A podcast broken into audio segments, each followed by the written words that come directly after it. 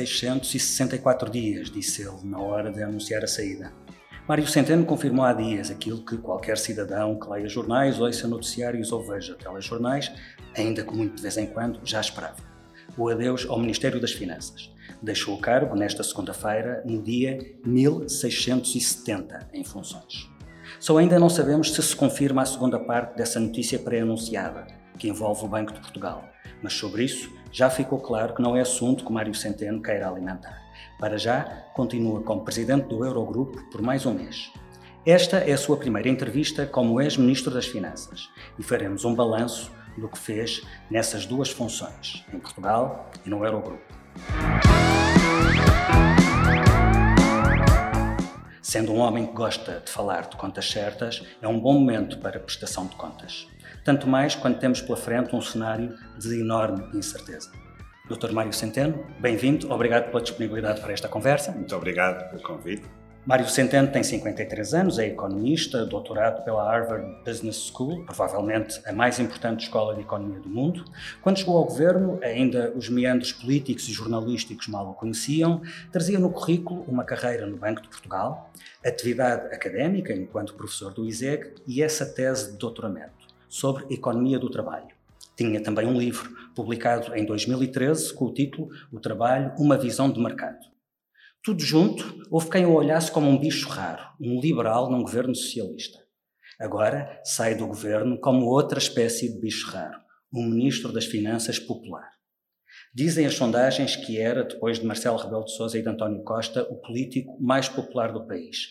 Antes de começarmos a entrevista propriamente dita, diga-me uma coisa o que é que vai fazer com essa popularidade? Vai deitá-la fora? Nós não somos, não somos donos uh, desses, desses ativos. Uh, isso resulta uh, da forma como era apreciado o trabalho que eu desenvolvia enquanto ministro e desenvolvi enquanto ministro. E eu interpreto essa avaliação à luz daquilo que foi o rigor com que uh, sempre gerimos as finanças públicas uh, em Portugal desde o primeiro dia que tomámos posse. Um, esse rigor trouxe credibilidade, quer interna, quer externamente, e eu acho que o corolário destas duas dimensões foi a popularidade. Uh, não, nem se desbarata, nem se utiliza é algo que resulta do trabalho desenvolvido. Por falar em popularidade, ao CLI, o senhor recebeu uma salva de palmas no seu último Conselho de Ministros. Esperava uma ovação dos mesmos colegas de governo com quem, em muitos casos, teve negociações muito duras. Ser uh, membro de um governo uh, é um ato uh, que, entre outras dimensões, tem uma dimensão de partilha e de co-decisão muito significativa. E eu eh, sempre assumi, eh, com todos os meus colegas de governo, eh, obviamente sob a liderança do Primeiro-Ministro, esses momentos como momentos de partilha efetiva das decisões.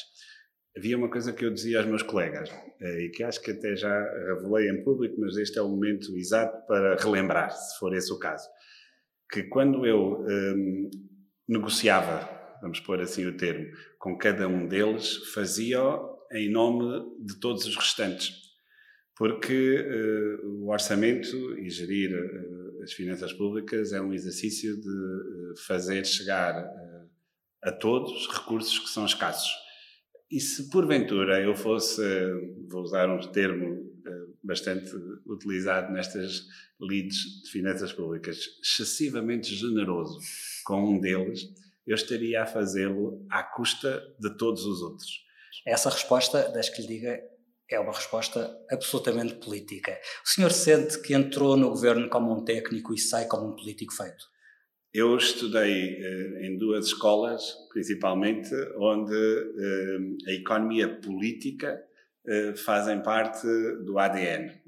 Seja Harvard, seja o ISEG, nas suas múltiplas dimensões e, e relevâncias, inclusive em termos nacionais e internacionais, são duas escolas a que isso se dá muita relevância.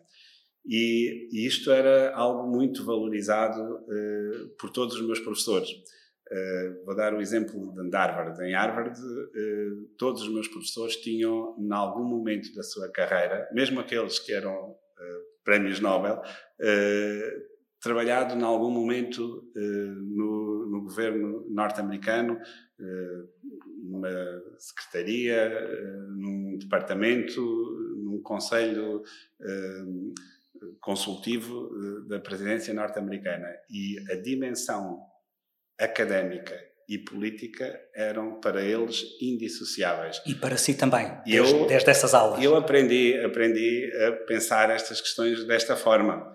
Uh, há uns que depois têm mais jeito do que outros, eu não serei seguramente dos que têm mais jeito, mas uh, que fui exposto a esta forma de pensar uh, a economia ao serviço das pessoas, porque a política é uma atividade de serviço público dessa natureza foi, com certeza, uh, ao nível académico e tive a felicidade de poder fazer a um nível mais alto que provavelmente existe Uh, no mundo. E isso é algo que eu tentei aproveitar. Eu perguntei-lhe há pouco o que é que iria fazer com a sua popularidade, mas se calhar devia ter começado por uma pergunta prévia. Como é que explica a popularidade com que sai do governo? Porquê é que Mário Centeno conseguiu ser esse tipo de bicho raro que é um ministro das Finanças que é popular? É um pouco aquilo que eu lhe disse há pouco, desta forma. Uh, pelo rigor que sempre, rigor, que sempre coloquei uh, em todas as minhas intervenções, em todas as minhas decisões, e por uma vontade quase até quase às vezes, eu não gosto muito da palavra, mas vou dizer-lhe na mesma, professoral, de explicar, repetir uma explicação com palavras diferentes, tentar ser muito claro na forma como se justificava algumas decisões que podiam não ser facilmente entendíveis por todos. E a verdade é que o exercício com, a, com que nos preparamos uh, em 2015 para uh, o, primeiro, uh, o, primeiro, Quando fizeram a agenda para a empate eleitoral, uhum. exatamente, não era muito simples de explicar. Era, aliás, um exercício de, de grande exigência do ponto de vista quer político, quer analítico. E uh, isso foi um excelente treino. Às vezes somos mais bem-sucedidos, outros menos. Eu acho que, no geral, e é essa a avaliação que faço, uh, terminado este ciclo, uh, que uh, as pessoas entenderam o esforço, entenderam a genuinidade do esforço e é isso que me deixa mais contente. E sente que hoje o valor daquele chavão, mas que é importante, das contas certas, foi apreendido pelas pessoas. Já não é preciso convencê-las da vantagem dessas contas certas, que isso já é um ativo político do país. Eu acho que havia muita gente já convencida disso uh, e muita gente desmotivada por, uh, na verdade, nunca terem sido uh, atingidas as ditas contas certas. Porque contas certas significa isto: significa propor ao país um resultado que às vezes é muito exigente, outras vezes até menos.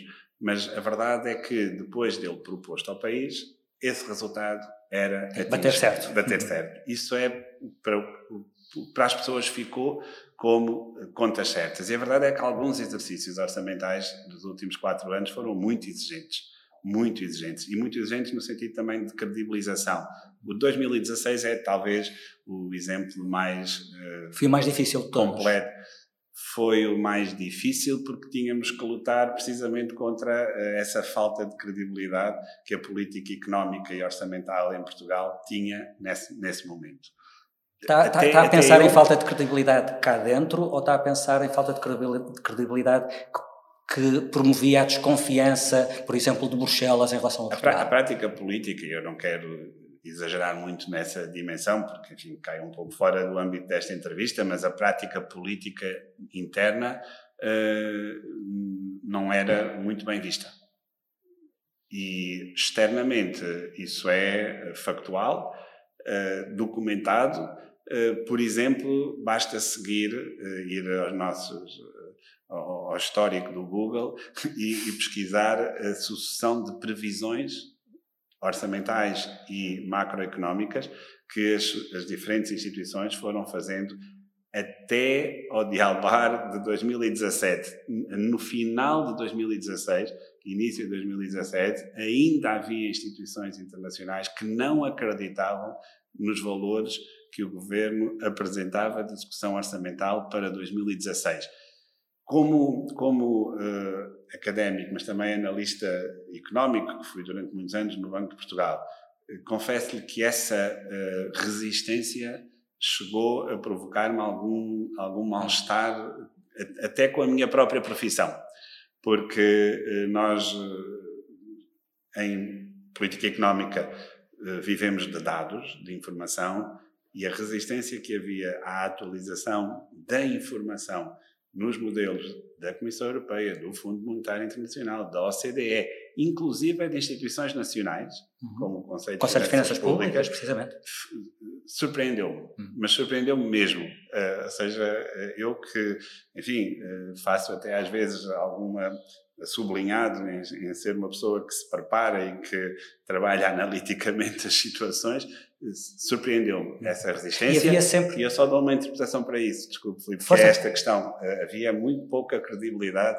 na execução das políticas económicas e orçamentais em Portugal. E se há um traço comum que podemos uh, identificar nessa divergência entre as previsões do governo e as previsões de outras instituições, como diz, quer internacionais, quer nacionais, era as outras instituições terem sempre previsões mais negativas, mais pessimistas do que as do, do, do que as do governo, por, por, regra. Sempre foi assim. Mas isso continua a ver-se ainda hoje. É, Eu, é, esta entrevista então, não é suposta ser sobre a atualidade, mas a verdade claro, é que isto continua mas, a ver-se ainda é, hoje neste é, orçamento é um suplementar ponto, que aqui está em cima da mesa, né, que o senhor é, deixou. É um ponto justo. E deixe-me dizer-lhe porquê. Porque eu, eu percebo porque é que isso é assim. Eu próprio, como disse, fiz durante muitos anos, ou fui responsável durante muitos anos, pelo departamento do Banco de Portugal que eh, produzia. O senhor fazia essas contas. Exatamente. Sim.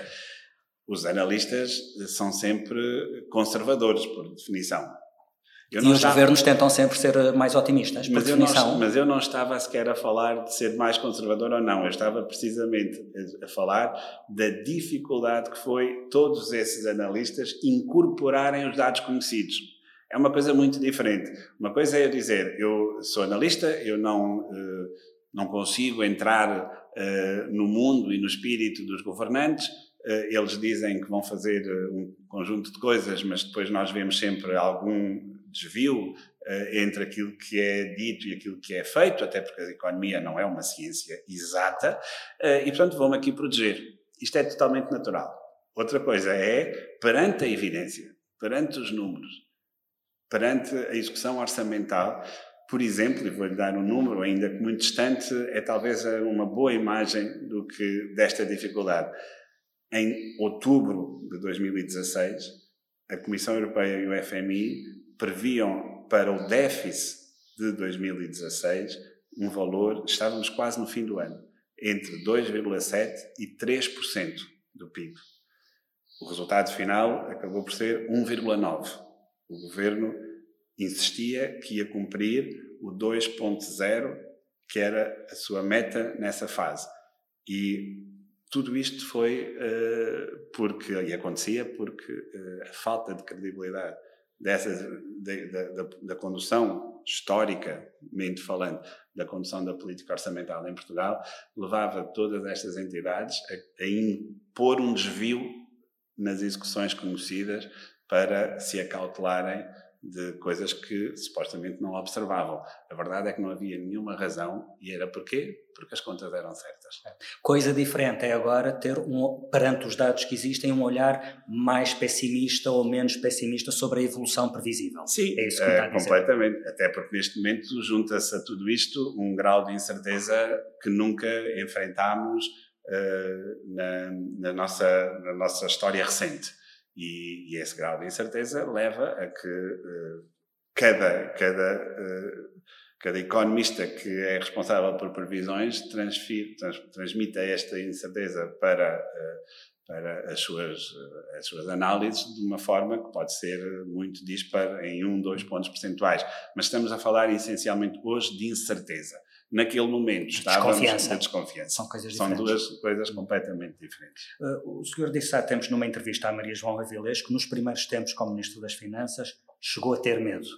O que é que teve mais impacto para si nesses primeiros tempos? O embate político com as oposições cá dentro ou, a, ou essa desconfiança de Bruxelas e de outras entidades uh, internacionais em relação a Portugal? O que, o que, é que fazia medo? A primeira, a primeira, a primeira correção é só uh, meramente de edição. Uh, essa frase foi truncada e, e ela tem que ser entendida no seu conjunto. E eu gostava de relembrar, porque é uma frase que eu digo muitas vezes, uh, para retratar a dificuldade que é, em muitas circunstâncias, o processo de tomada de decisão de um governante, em particular de um governante que chega a um Ministério das Finanças com o, ambiente de desconfiança na condução de política que eu acabei de, de, de relatar e com o número de situações gravíssimas. Talvez os piores momentos, se me fosse fazer essa pergunta, eu até posso responder já. Podemos já resolver uh, essa, sim. Do, do, o momento mais difícil Qual foi? Do, foi, foi o da resolução do Banif. Uh, enfim, foram Porque mal tinha acabado de chegar e abre uma dias, gaveta e tem aquela bomba. Era, era, era, eu posso até dizer que era o único documento que estava no cofre do Ministério das Finanças. Era existe mesmo um cofre? Existem vários cofres. sem dinheiro, não vale a pena interessar-se por aqueles cofres. Eh, e um Neste deles, caso não havia dinheiro, havia uma conta havia, para pagar. Havia um papel, um documento, uma carta uh, que relatava de forma muito sintética a, a dificílima situação em que se encontrava o Banif e, por arrasto, todo o sistema financeiro português. Foi a mais difícil das decisões. E o receio, se quisermos usar a palavra medo, vinha exatamente da, da, da minha dificuldade de, uh, e portanto daí o, receio, de uh, poder chegar à minha mesa de trabalho e ter uh, conhecimento de um assunto para o qual eu não, tenha, não, não, não fosse ter tempo para tratar. Ou seja, subindo as escadas do Ministério das Finanças, enfim, nos dias mais complicados da governação, que foram claramente estes momentos iniciais, eu poder ser confrontado com um assunto, dos muitos assuntos mal resolvidos que estavam para ser uh, deixados de herança ao, ao, governo. Então, eu não ter tempo para, para os, os, tratar. E isto tem muito a ver com aquela questão do espírito analítico que eu lhe falei há pouco. Uh, nós preparámos muito bem para uh, esse processo de, na, na, de elaboração do programa eleitoral uhum. uh, de 2015 Uh, é evidente que o que estava dentro dos cofres não era conhecimento de ninguém. Uh, já, já, já me esclareceu sobre a parte do medo. Gostava de ouvir sobre outra parte que é fundamental no, no, para um governante, que é a sorte. Sente que foi um homem com sorte. Apanhou o mundo numa fase de crescimento económico muito, muito, muito, muito confortável, de crescimento internacional, política monetária expansionista do BCE, taxas de juros zero negativas. Essa sorte onde é que entra no resultado final? Essa sorte. há, há, há críticos sorte, seus que acham sorte, que o senhor simplesmente teve sorte. Essa sorte constrói-se. Esses críticos diziam, alguns deles, não vou citar nenhum em particular, porque nem sei quem são, há poucos, não há assim muitos. Uh, mas esses críticos diziam, uh, escreviam uh, na primavera de 2016, o tal ano de 2016 que tudo define. É preciso estudar muito bem o ano de 2016. Muito bem. Tem, tem um diário? Tenho uma lista muito. Aliás, Filo. Tenciona filo, contar essa história? Hei de contar. Filo, em parte, do ano 2016, eh, numa, eh, numa das minhas primeiras intervenções na Ordem dos Economistas, eh, na apresentação, na discussão do Orçamento de Estado de 2017 e fiz o relato de todo, de todo o ano de 2016, mês a mês, e, mas, mas, mas haverá seguramente oportunidades de, revisitar todo, todo este processo. E esses tais críticos, quase todos, uh, escreviam nessa altura, na primavera de 2016, que eh, não só não iria ser apresentado mais nenhum orçamento de Estado, porque a economia estava basicamente a entrar em recessão, porque eu lembro-me perfeitamente uh, o número do emprego de março de 2016 veio inferior ao nível do emprego de novembro de 2015 E isto gerou uma onda de uh, dúvida quase metódica sobre uh, o trajeto que estava a ser dado à economia portuguesa, que uh, levou a muitos desses que hoje dizem que foi tudo muito fácil a dizer que naquele momento tudo ia acabar. Isto é um pouco esquizofrénico do ponto de vista analítico. É muito, é muito difícil conseguir ter que essas ideias fluam no, no, no tempo. Não houve sorte a menos daquela definição de sorte que eu sempre utilizo. Uh, é uma definição do Seneca. A sorte é quando uh, a preparação encontra a oportunidade. E nós preparámos-nos, mas preparámos-nos durante muitos meses, muitos meses, uh, e encontramos a oportunidade de implementar uma política muito diferente daquela que vinha sendo até ao momento apresentada. Era por isso também que o coro de críticos dizia que ela ia falhar. Jurava, aliás, a pé juntos que ia falhar.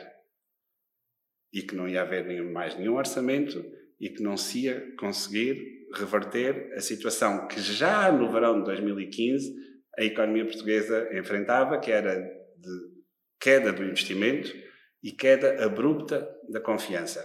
Foi esta a fantástica economia uh, que uh, eu enfrentei em 2016. A crítica depois passou Não a ser foi... que uh, o investimento público tinha caído ainda a economia mais portuguesa a, começa, a, a, a economia portuguesa começa a acelerar quando se dão os primeiros sinais de reforma do sistema financeiro e de ganho de confiança em Portugal, que é o terceiro trimestre de 2016. Há uma história muito engraçada, aliás, em relação ao terceiro trimestre de 2016, cujo resultado é conhecido em meados de novembro. Eu ia eh, arriscar 15 de novembro e eu vou ao Parlamento para a discussão do Orçamento de 2017 nessa altura. E a taxa de crescimento, a primeira taxa de crescimento para o terceiro trimestre desse ano que o INE uh, divulgou foi de 0,9 em cadeia, face ao segundo trimestre. Este era, este era o valor da previsão do crescimento da economia portuguesa para o ano todo da Comissão Europeia. Crescemos apenas num trimestre aquilo que a Comissão Europeia previa para todo o ano de 2016. Ou seja, era uma, uma previsão bastante errada. E eu, o comentário, tínhamos dois dias depois, uh, íamos receber a missão da Comissão Europeia e do, Banco, e do Fundo Monetário Internacional e do mecanismo de estabilidade ainda, europeu. Ainda os resquícios da Troika, Exatamente, das avaliações. Eram, eram uhum. o pós-programa, uhum. as avaliações pós-programa, e uh, o comentário que tive dessas instituições, em particular do FMI, foi que uh, aquilo era um blip, era um episódio de crescimento que não se ia replicar no futuro e, portanto, eles não iam dar valor nenhum àquele episódio de crescimento. Às vezes, honestamente, e partilho isto com todos, há pouco uh, mostrei o meu, enfim, a minha surpresa com a dificuldade que existia de, de, de absorver os dados. Uh, isto não é bem só análise económica, há aqui um certo preconceito. Uh, quando há alguém perante dados de uma economia que estava claramente a recuperar e que já tinha um emprego a recuperar, uh, acredita que um dado que observa é apenas um blip e, e, não vai atrás das causas mais profundas dessa, dessa evolução. Ou seja, aqueles que dizem que a economia portuguesa cresceu por sorte ainda não perceberam. É legítimo não perceber, mas façam lá mais um esforço. E mesmo quando insistem na questão das cativações e da, da queda do investimento público? O rigor, o, o rigor é a palavra de ordem. Uh, nunca o escondemos. Nunca o escondemos. Não haveria sequer uh, nem as palmas no último Conselho de Ministros, nem conversas uh, que fossem honestas e transparentes, quer dentro do governo, quer fora do governo, se não houvesse essa ideia e essa noção de rigor. Uh, só, só essa uh, entrega e esforço de, de diálogo, de, de, equidade na forma como se distribui quer o esforço, quer todos os recursos orçamentais, é que permitem. Portanto, as cativações são apenas uma tradução, não fui eu que as inventei, não foi o, o então secretário de Estado do Orçamento, hoje ministro, que inventou as cativações, elas são apenas uma forma de, como se diz às vezes em linguagem mais de orçamentos familiares, fazer com que o dinheiro chegue ao fim do mês. E nós não podíamos correr o risco de ir ao Parlamento a meio do, do ano voltar a pedir mais dinheiro, porque o que nós nos tínhamos comprometido era a gerir aquele dinheiro. Parecia uma questão de honra não apresentar orçamentos retificativos depois de tantos que houve no governo anterior. Era uma questão de credibilização daquilo que é a forma como todos, em primeiro lugar os portugueses, mas todos viam a execução orçamental. A manchete do público no dia a seguir eh, ao anúncio da sua saída era Centeno, o homem que sai quando o excedente acaba. Já me falou do, do momento mais difícil de, do, do, seu, dos seus mandatos. O excedente orçamental foi o maior feito do seu tempo de governação. O, o excedente foi o resultado de quatro anos de governação. Eu costumo sempre dizer uh, que cada orçamento de Estado na anterior legislatura foi uh, tributário do anterior, ou seja, uh, nós não teríamos conseguido chegar ao ano 2019 com aquele resultado se não tivéssemos encadeado um conjunto de resultados desde 2016. E, portanto, ele não é nem o epílogo, ele é a tradução fiel daquilo que tínhamos proposto aos portugueses em 2015. É extraordinário, mas é verdade que no documento apresentado no dia 21 de abril de 2015, eh, eu não me lembrei de todos os números nessa manhã, mas estavam todos no papel e, portanto, são facilmente hoje verificáveis. O valor que lá estava para o saldo orçamental, eh, excluindo os juros, porque podemos falar sobre os juros, que foi um dos maiores sucessos da política do anterior governo, foi a política financeira, que permitiu uma redução da despesa em juros que ninguém conseguiu antecipar, nem mesmo o cenário orçamental que eu apresentei. Mas no saldo orçamental sem juros, estava lá registado um, um excedente de 3,2%, e é um excedente de 3,2%, que é o resultado orçamental de 2019. A quatro anos de distância, eh, enfim, sem nenhuma modéstia escondida, nem com falsos uh, também elogios a mim próprio, isto é, um, isto é algo que uh, aquele grupo de economistas e depois quem executou a política uh, orçamental conseguiu fazer e não tem muito paralelo, eu diria mesmo que no mundo inteiro. E, e conforme se aproximava desse, não lhe quero chamar epílogo, mas enfim, desse objetivo, ano a ano, orçamento após orçamento, alguma vez lhe ocorreu que isso pudesse ser posto em causa por uma coisa tão imprevisível como uma pandemia que, que trava a economia global da maneira como aconteceu. Ninguém, ninguém conseguia prever, eh, nem ninguém tinha por que prever eh, algo como aquilo que uh, estamos hoje a enfrentar. Uh, como eu disse uh, no meu discurso, na minha, na minha mensagem, melhor dizendo,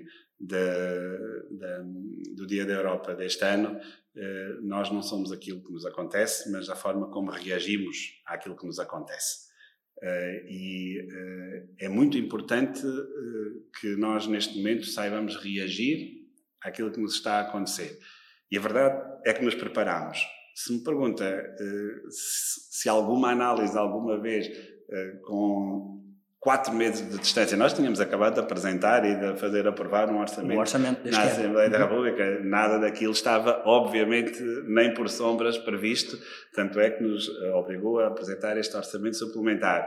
Portanto, a resposta curta é não, eh, mas a resposta mais, eh, de mais substância é nós estamos preparados, nós preparámos-nos desde março, quer na Europa, quer em Portugal, para enfrentar esta crise e temos todos os instrumentos, ao contrário do que aconteceu em 2008 e depois em 2010, temos todos os instrumentos para enfrentar esta crise com uh, uma confiança que infelizmente não existia uh, há 10 anos. Está confiante em relação à aprovação desse projeto, quer em termos de dimensão, quer em termos de condições?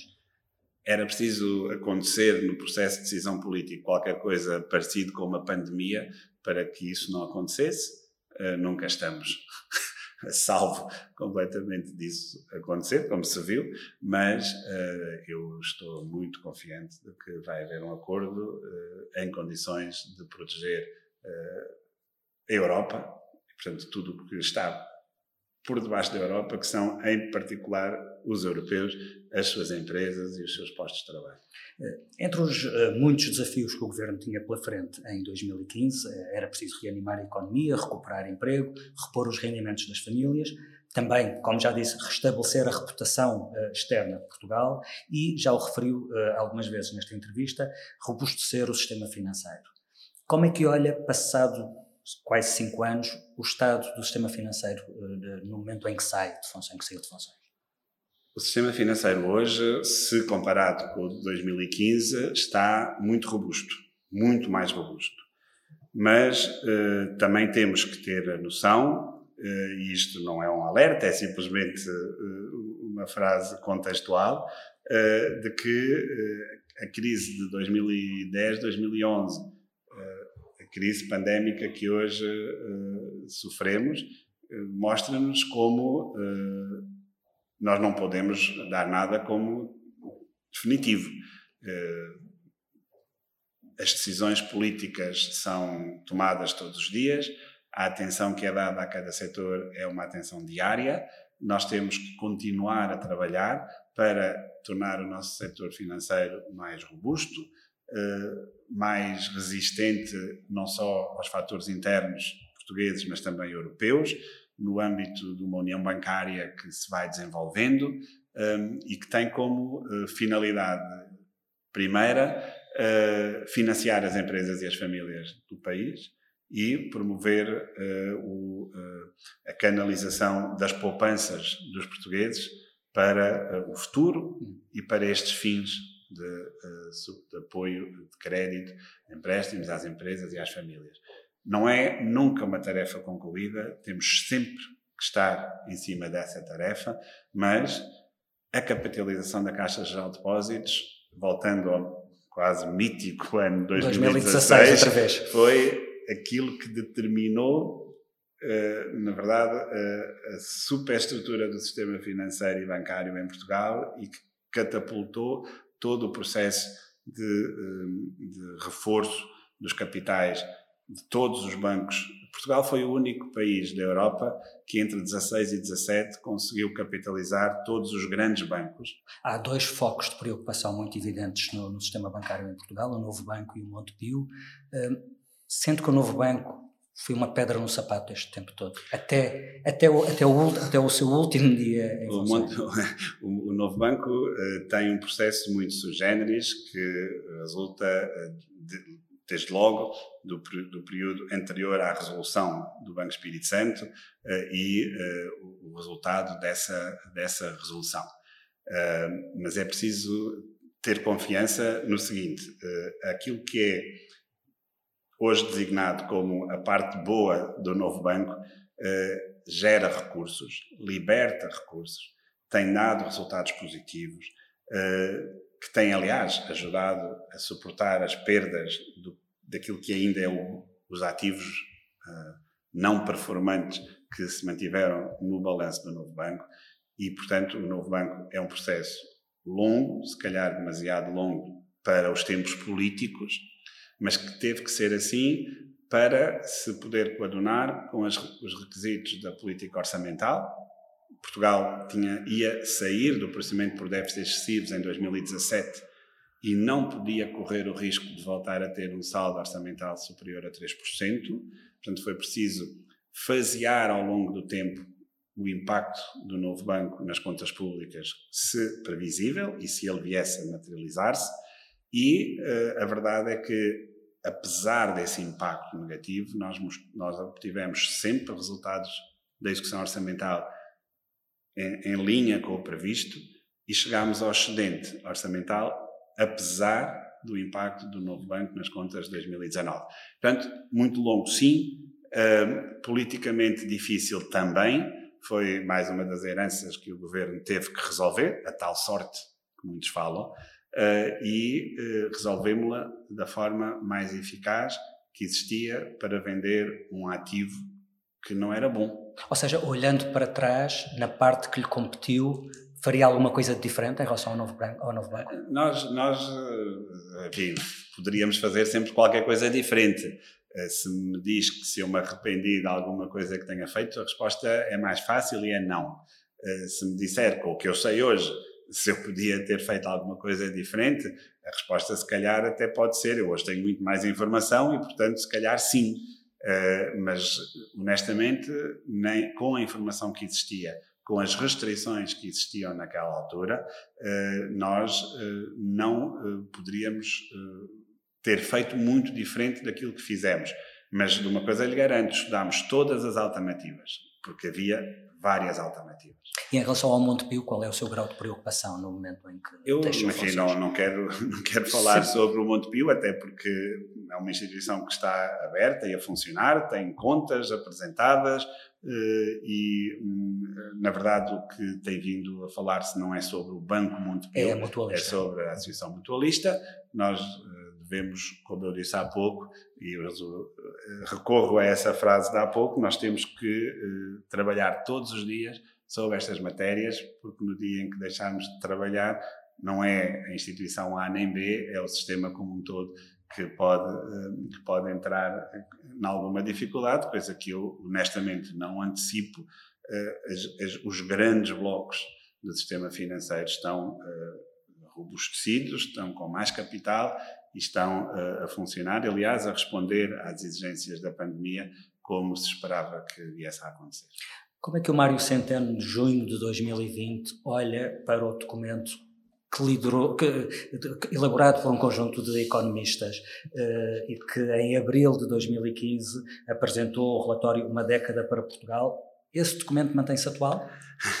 Não, esse, esse, documento respondia à situação económica que existia naquele momento, as políticas económicas têm que ser adaptadas ao momento uh, em que elas são, uh, para qual elas são desenhadas e, e, é, e, foi muito importante ter um conhecimento muito profundo da, da situação económica existente naquele, naquele momento. Uh, eu, se tivesse que fazer um documento semelhante hoje, faria um documento diferente, mas posso lhe garantir que teria os mesmos, os mesmos princípios uh, basilares da, da, da, política económica. No essencial, tem a ideia do que é que seria nós, diferente em termos de grandes não, linhas? Nós, nós não temos uma economia hoje, eh, enfim, uh, temos que entender que temos aqui o Covid pelo meio. Se nós nos puséssemos antes do Covid, é um exercício difícil, eu não vou elaborar muito nele, porque é muito escorregadio, mas nós tínhamos uma economia anterior ao Covid, em que o emprego tinha crescido 350 mil eh, postos de trabalho face a 2015. Um, nós tínhamos uma taxa de investimento que já estava entre as maiores da União Europeia. Uh, nós tínhamos um excedente orçamental, já não estávamos em PDE, eh, em procedimento por déficits excessivos. Não tínhamos um sistema financeiro perclitante como nessa altura. Ou seja, o, o foco hoje deveria ser um foco distinto, deveria continuar a ter um foco nos rendimentos, mas, eh, tal como, aliás, o programa de estabilidade que apresentámos, que foi construído um pouco eh, antes do Covid, apesar de que os números já refletiam a situação da pandemia, era eh, um, um plano apostado no investimento infraestrutural, do ponto de vista do governo, os investimentos públicos que preparámos ao longo de quatro anos na ferrovia, nos metropolitanos, nos na generalidade dos transportes urbanos e, no, e, nos hospitais, o lançamento de quatro novos hospitais é algo que não acontece em Portugal uh, nos últimos 30 anos e nós uh, de, devemos, e, e, se pudermos, devemos dar prioridade, e é isso que aliás está no programa de estabilização uh, económica e social, dar continuidade a estes grandes investimentos infraestruturais, que é a grande preocupação do Estado português nos próximos anos. Diria que no essencial temos Estado na medida certa. Nós, nem precisamos de muito mais Estado, nem de muito menos Estado. A, vi, a visão política económica que estava naquele documento mantém-se válida hoje. Nós precisamos do Estado. O Estado é o garante da liquidez de toda a sociedade. Quando o Estado falha na sua liquidez, como falhou em 2011, tudo se desmorona é preciso que o Estado mantenha essa capacidade de, de, ser quase que o prestamista de última instância para todo o sistema económico de um país, com as instituições europeias a funcionar, seguramente o BCE, e, uh, e, e nós precisamos hoje de, de, que esse Estado eh, exista, esteja presente, uh, presente no SNS, presente no investimento público, e essa foi a mensagem de confiança que foi sendo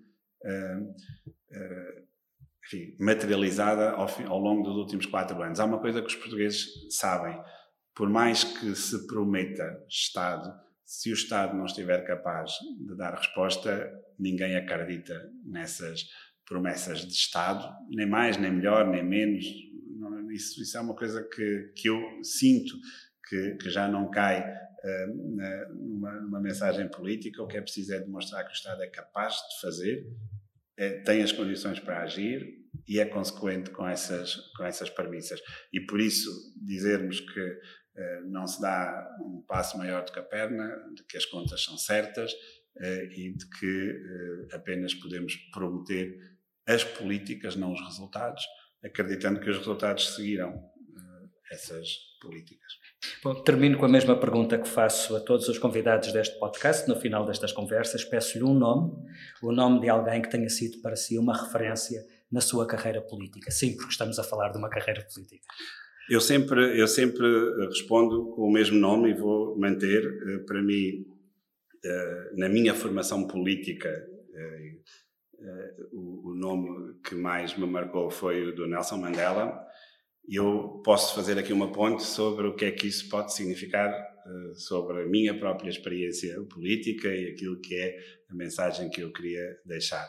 Nós nunca, nunca devemos, eh, em momento nenhum, virar as costas, nem, aos, nem àqueles que foram, hum, nos momentos mais difíceis, eh, os nossos eh, inimigos. Devemos sempre, em política isto significa apenas dialética, e principalmente em democracias, que, que, não foi, infelizmente, o regime em que o Nelson Mandela se formou politicamente, e, e devemos trabalhar com todos, uh, e um, a experiência de uh, alargar, uh, de alargar o, o espectro político-partidário representado nas decisões governativas foi para mim uma honra enormíssima. Eu tinha tido uma pequena experiência desta natureza uh, no, quando, fui, quando fui dirigente associativo, em que também, uh, no final dos anos 80, uh, eh, liderei uma experiência associativa de, mais ou menos no mesmo espectro político que, que, esta experiência governativa. Obviamente, isto foi apenas uh, um embrião. Uh, aquilo que nós conseguimos fazer uh, ao longo dos últimos cinco anos, também com governos minoritários, é algo que só se consegue atingir se nós colocarmos de lado, tal como o Nelson Mandela fez, muitas das quase dificuldades que trazemos de combates anteriores. Se não o fizermos, não conseguimos progredir. Devo dizer que também uh, a experiência no Eurogrupo é muito semelhante, porque não se levam uh, 27 ministros das Finanças uh, várias noites sem dormir e acordados sem um grande sentido de, de, propósito naquilo que estamos a discutir. e todos temos as nossas linhas vermelhas, todos gostamos de, enfim, listar uh, os princípios pelos quais combatemos e aqueles que achamos que não são adequados, mas no fim, e no fim pode ser no fim da noite, pode ser no fim da reunião, pode ser no fim do dia, é preciso, é preciso uh, chegar uh, a um consenso e eu acho que ninguém traduz melhor essa imagem do que o Nelson Mandela. Muito bem, ficamos por aqui. Agradeço-lhe, Dr. Mário Centeno, esta entrevista. Imagino que nos vamos encontrando por aí. Poupei-o à pergunta do que é que vai fazer a seguir. Imagino que também não me respondesse. Política... Vou, beber um, vou beber um bocadinho de água porque. Estava a pensar, estava a pensar num horizonte um bocadinho mais alongado. falar mais do que tínhamos planeado. Política com Palavra volta, volta na próxima semana com outro convidado. Até lá.